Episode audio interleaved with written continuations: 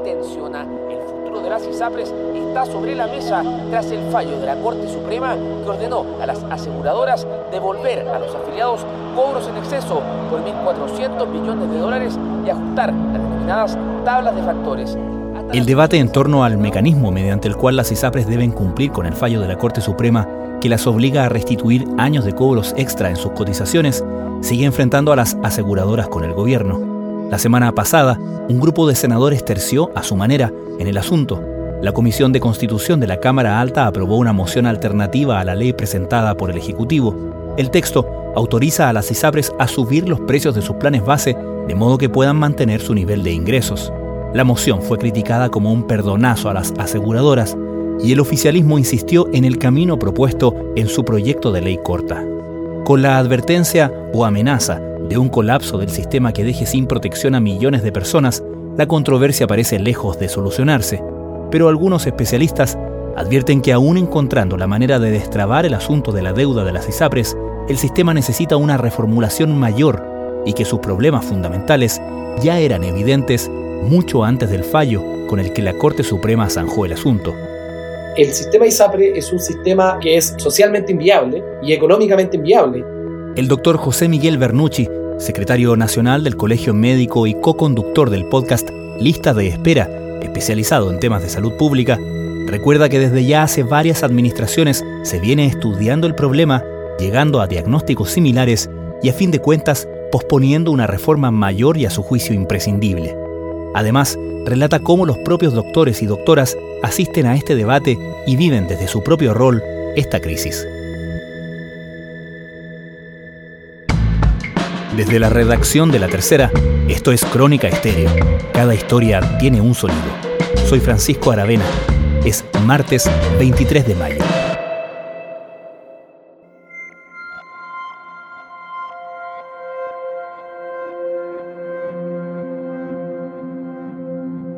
Mira, Francisco, yo creo que ahí lo primero que hay que señalar es que el impacto, que puede ser importante, es un impacto indirecto en general, los médicos no trabajan directamente con las ISAPRES, sino lo hacen a través de un intermediario, el cual es el centro médico o clínica en los cuales las ISAPRES, ellos hacen los convenios finalmente. Evidentemente, hay algunas prestaciones que las realizan directamente hacia la ISAPRES estos médicos, otras a través de la clínica, pero efectivamente un eventual quiebre evidentemente va a generar problemas por un lado, porque existen deudas en las cuales no se han cancelado, que es una deuda arrastre que se va ¿no es cierto?, renovando mes a mes o generando una nueva deuda mes a mes mientras se van cancelando hacia atrás.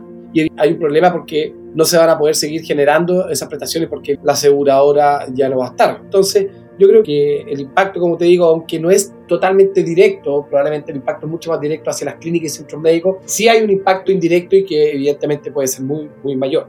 Pero es algo que se esté sintiendo actualmente en términos de plazos de pago, compromisos que se puedan adquirir, etcétera. Sí, bueno, mira, yo creo que efectivamente hay algunas ISAPRES que pagaban a 30 días y que evidentemente lo están haciendo ahora a 60, 90 días. La cancelación de prestaciones que se realizaron, valga la redundancia, 30, 60, 90 días antes. Y que eso se está empezando a sentir. Eh, habían problemas, más que para los médicos, para los pacientes, donde se rompían convenios, ¿no es cierto?, por el no pago de estas deudas y el paciente Después tenía que generar un, nuevo trámite, ¿no es cierto?, que era el reembolso de la prestación que se había pagado de forma íntegra. Entonces, más que nada, ese es un tipo de problema, pero yo digo que tiene que ver mucho con la más, mucho más directamente con la incertidumbre. Como una industria beligerante y que se ha dedicado a hacer una campaña del terror, catalogó el ministro de Justicia Luis Cordero a las ISAPRES, endureciendo así el tono del debate de las últimas semanas. Sus declaraciones llegan justo mientras se buscan fórmulas para garantizar el cumplimiento del fallo de la Corte Suprema en que las ISAPRES deben restituir los dineros cobrados en exceso a sus afiliados. Y en tu opinión, y según lo que has conversado o comentado con, con tus colegas, ¿Cómo están viviendo los pacientes que ustedes atienden cotidianamente todo este problema? Bueno, yo creo que también, primero, por la incertidumbre. Hay muchos pacientes que se atienden hace muchísimo tiempo, ¿no es cierto?, con un tipo de prestador, con un tipo de médico, y que evidentemente eh, ese miedo colectivo, ¿no es cierto?, que, hay repartido en el ambiente genera incertidumbre. Lo otro, hay problemas directos, como cuando se rompen los, convenios. Hay, había pacientes que se atendían, ¿no es cierto?, en una clínica X y que esa clínica X tenía históricamente un convenio con una ISAPRE y, ¿no es cierto? Y ese convenio se rompe. Al romper ese convenio, el paciente se puede seguir atendiendo, pero tiene que generar, ¿no es cierto?, la dificultad de, tener que reembolsar, ¿no es cierto?, las prestaciones que se habían realizado en ese centro que ya no tenía el convenio. Cuando efectivamente una, una consulta médica que puede generar mucho problema, ¿no es cierto?, no sé, eh, reembolsar 50, 100 mil pesos que hay que pagar directamente, pero cuando estamos hablando de situaciones mayores, como por ejemplo la cirugía, en las cuales son varios los millones de pesos, evidentemente eso es un problema mayor. Si hoy día sale el proyecto de ley, si en mayo sale el proyecto de ley, tal como está escrito, tal como está presentado, en septiembre está cerrado el sistema Isabel. Estamos hablando de todo esto en este minuto por las consecuencias del fallo de la Corte Suprema de noviembre del año pasado y todo lo que ha pasado naturalmente después de eso. Pero, ¿cuál era la situación del sistema, en tu opinión, en tu experiencia, antes del fallo de la Suprema? Mira, yo creo que esa pregunta es una pregunta que es tremendamente válida y que lamentablemente se ha escuchado poco en el ambiente, cuando digo me refiero en el ambiente, en la discusión pública, en los medios de comunicación, porque efectivamente los problemas del sistema ISAPRE van mucho más allá, digamos, del fallo, que un nuevo problema, hay que decirlo, digamos, bastante sui generis el fallo, que genera, digamos, en, este sistema ISAPRE, pero los problemas eran muchísimo más profundos. O sea, ya estamos hablando de que en el primer gobierno de la presidenta Bachelet eh, se hizo una comisión, ¿no es cierto?, para generar cambios al sistema, el cual estaba tremendamente ya fracturado, generando mucha inequidad. En el gobierno del presidente Piñera también se, hicieron, se hizo una comisión que llegó prácticamente al mismo diagnóstico. Entonces, la verdad que el sistema ISAPRE es un sistema, yo lo, hemos señalado con el profesor Said en nuestro podcast, es un sistema que es socialmente inviable y económicamente inviable. Y económicamente inviable porque cómo funciona el sistema donde el aumento de gastos se traspasa en 100% a los pacientes, diciendo que el cielo es el límite, finalmente es un sistema que es totalmente inviable, así lo ha dicho la Corte Suprema en sus casi 2 millones de fallos que han habido en estos 10, 15 años, y así lo, lo han dicho los distintos actores, que el sistema ISAPRE es un sistema que no tiene contención de costos, es un sistema que el pago por prestación es un sistema tremendamente ineficiente y que evidentemente además tiene sus problemas, ¿no es cierto?, de índole social. Entonces, los problemas efectivamente, tal como tú señalas Francisco, van y van muchísimo más atrás de este fallo que pareciera que le pone la labia al sistema acá el problema no es el fallo ni la ley corta, sino que el problema es el sistema de salud. Y acá hay un diagnóstico bien claro de los especialistas de salud pública. En el fondo hay dos comisiones de reforma del sistema de salud, una ante el gobierno de Piñera, otra ante el gobierno de la Bachelet, y todas hablan de que nuestro sistema de financiamiento requiere cambios de fondos. ¿Qué pasa? Si se encontrara esa fórmula mágica donde todos estuvieran de acuerdo, que es la manera de hacer cumplir el fallo de la Suprema, ¿eso significaría una supervivencia del sistema o una extensión de vida artificial en ese sentido?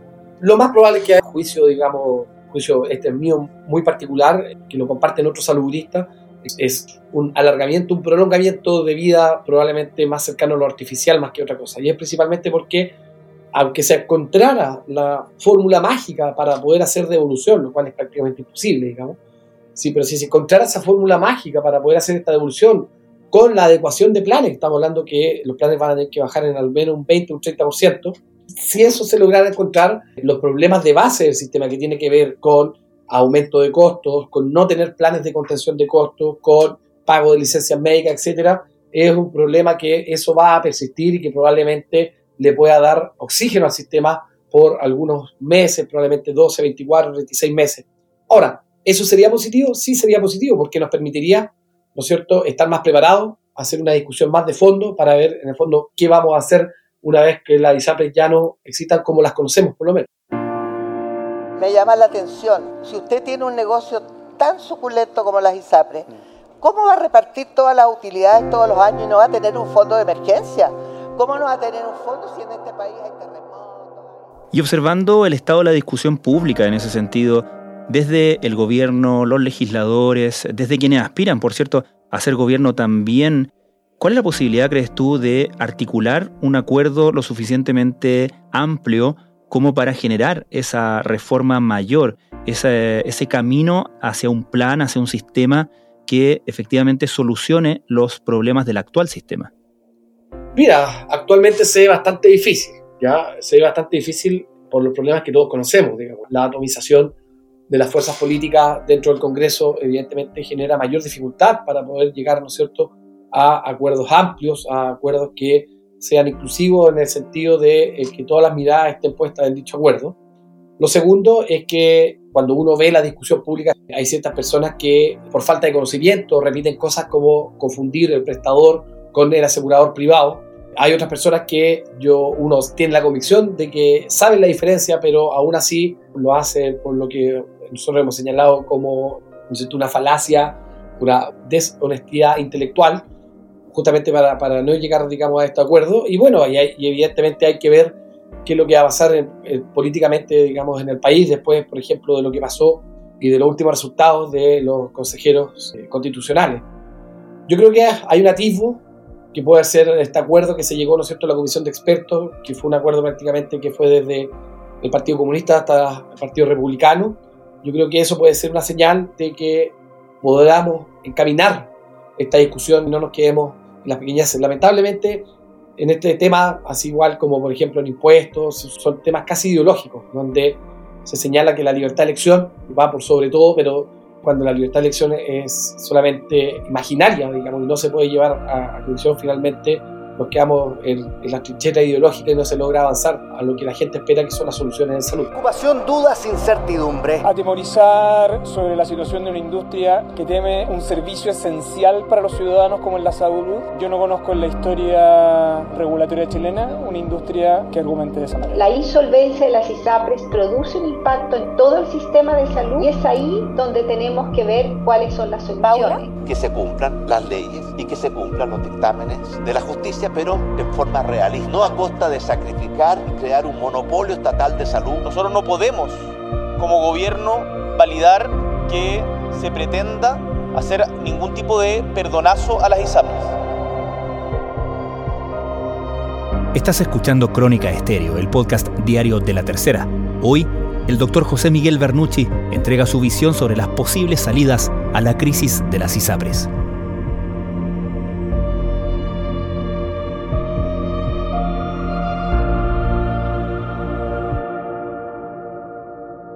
Ahora, yendo al, proyecto de ley corta del gobierno, el gobierno decidió hacerse cargo de este problema del fallo de la Corte Suprema a través justamente de un proyecto de ley en vez de optar por el camino de una instrucción o una circular desde la superintendencia, es decir, abarcar o hacerse cargo de más partes del problema derivado del fallo y de lo que dio lugar, por cierto, al fallo de la Suprema. ¿Qué te parece a ti ese proyecto de ley corta y cuán inclusivo y cuánto crees tú que se hace cargo del problema sistémico? Claro, lo que hay que señalar ahí y recordar es que este proyecto no solamente abarca el tema de la devolución de los cobros excesivos, sino también tiene una segunda pata que tiene que ver con el fortalecimiento de eh, FONASA y la creación de esta nueva modalidad de atención MSC, modalidad de cobertura complementaria, que, en las cuales entran a jugar seguros complementarios para mejorar la cobertura de los pacientes FONASA en centros privados. Y hay una tercera pata que tiene que ver con ciertas normas que se generan para el fortalecimiento de la superintendencia de salud.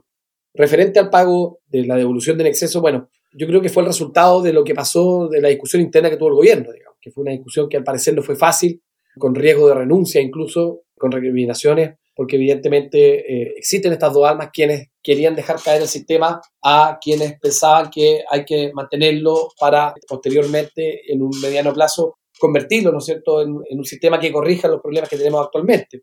Y lo que salió finalmente fue esta idea, ¿no es cierto?, donde se reconoce la deuda, eso yo creo que es bastante importante porque pensaron la ISAPRE en algún minuto que no se iba a reconocer. Y segundo, se generan los planes de pago, en los cuales son las mismas ISAPRES quien tiene que, que generar. Entonces, yo creo que evidentemente fue lo que lograron sacar, fue lo que lograron llegar a acuerdo y finalmente es lo que se va a empezar a discutir en el Congreso. Resulta que hay que echar un poquitito más atrás la vista para ver cómo llegamos hasta acá. Y este problema no es de hace un año, ni surge tampoco con el fallo de la Corte Suprema. Resulta que las ISAPRE desde el año 2010, cuando fueron declaradas inconstitucionales las tablas, están en una situación de crisis. Eh, y ustedes omitieron completamente, las ISAPRE me refiero, eh, aquel fallo del Tribunal Constitucional. ¿Qué te ha parecido la respuesta de las ISAPRES en general a este proyecto? Sí, mira, yo creo que las ISAPRES en general no, no conozco bien quién la asesora, cómo la asesora, digamos, y qué cosas están viendo para evitar, pero creo que ha sido una respuesta que es totalmente inadecuada, principalmente cuando, como te digo, la Corte Suprema le ha dicho durante 10, 12 años que ilegalmente suben los precios, ellos mantenían la, subida de precios, se les dijo que tenían que aplicar la tabla de factores nueva, no la aplicaron y finalmente ahora se hacen las ofendidas como que con riesgo de cerrar. Entonces, yo creo que evidentemente ahí le hace falta una asesoría comunicacional urgente porque creo que, que no es la manera más adecuada, digamos, cuando el problema, digamos, no es, no es su cierre, sino el problema son las 3 millones de personas que no van a quedar con aseguramiento o que ese aseguramiento va a quedar en duda por, por algún plazo. Yo creo que evidentemente si la ISAPRES tomaran otra actitud de ser parte de la solución más que ser parte del problema, de preocuparse, ¿no es cierto?, y, plantear soluciones a referente a qué va a pasar con esos pacientes, creo que en ese sentido podría aportar mucho más a la discusión que estos como alegatos, ¿no es cierto?, que, aparecen por la prensa, pero que no aportan nada a la solución. Una discusión que por estos días se mantiene en la Comisión de Salud del Senado, lo decía ahí el presidente de la Asociación de ISAPRES.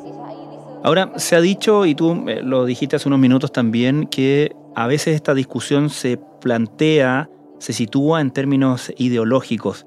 Uno puede entender que hay un componente ideológico entre quienes derechamente quieren eliminar el sistema de las ISAPRES y, como tú dices, dejarlo caer, que ha sido una de las tesis que ha circulado, ¿no? Pero, ¿cuál es la, posición contraria? ¿Cuál es la posición que, defendiendo, por así decirlo, el sistema actual de ISAPRES, propone un sistema viable? Porque como tú apuntas, el sistema venía acusando fallas importantes desde hace tiempo.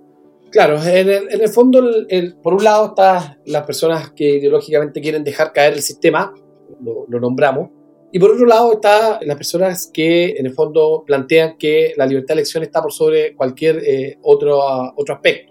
Y en ese sentido, la capacidad para, por ejemplo, elegir un seguro privado que compita con el público, ese probablemente es como la antítesis, ¿no es cierto?, de la, de la primera posición. El problema, digamos, de eso es que eh, esa, entre comillas, libertad de elección que nosotros defendemos, digamos, y que yo creo que gran parte del país la, defiende, digamos, por los cambios sociales que se han producido en los últimos 40 años.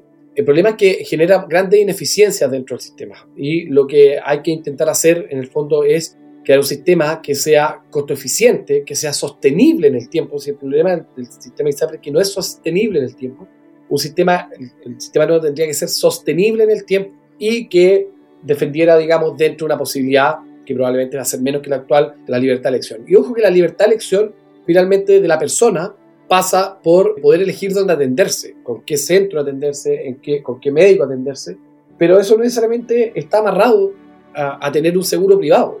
Finalmente, aunque haya un seguro único, sea público, privado, sea lo que sea, no necesariamente requiere que el prestador final, que aunque el seguro sea público, el prestador final puede ser privado, la persona elegir dentro de cierto grado de libertad con quién atenderse eh, y por lo tanto yo creo que ahí justamente la discusión comienza a enredecerse, comienza a, enredarse, principalmente por esta confusión que hay entre separar al ISAPRE a separar las clínicas.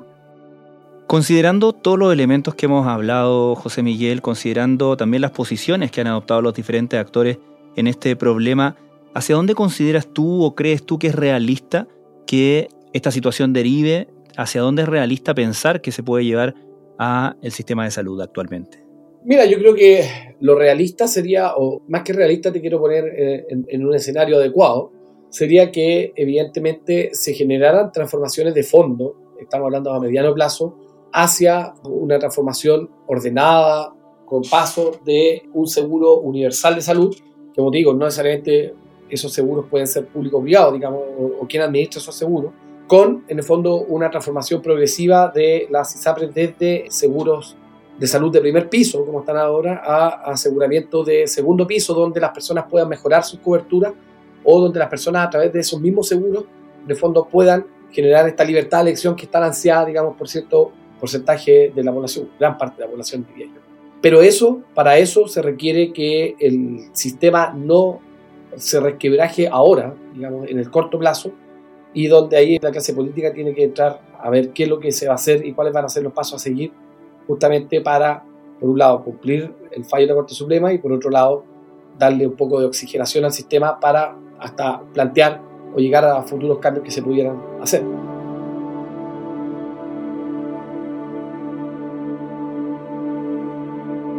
José Miguel Bernucci, muchísimas gracias por esta conversación. Muchas gracias, Francisco. Buenas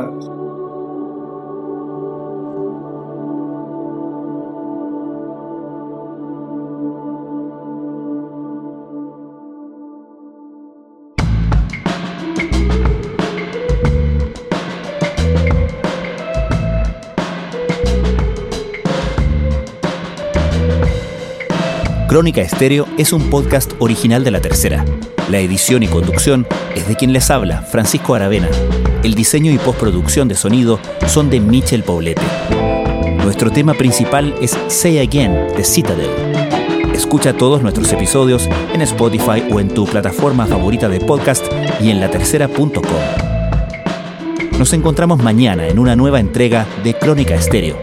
Cada historia tiene un sonido el podcast diario de la tercera.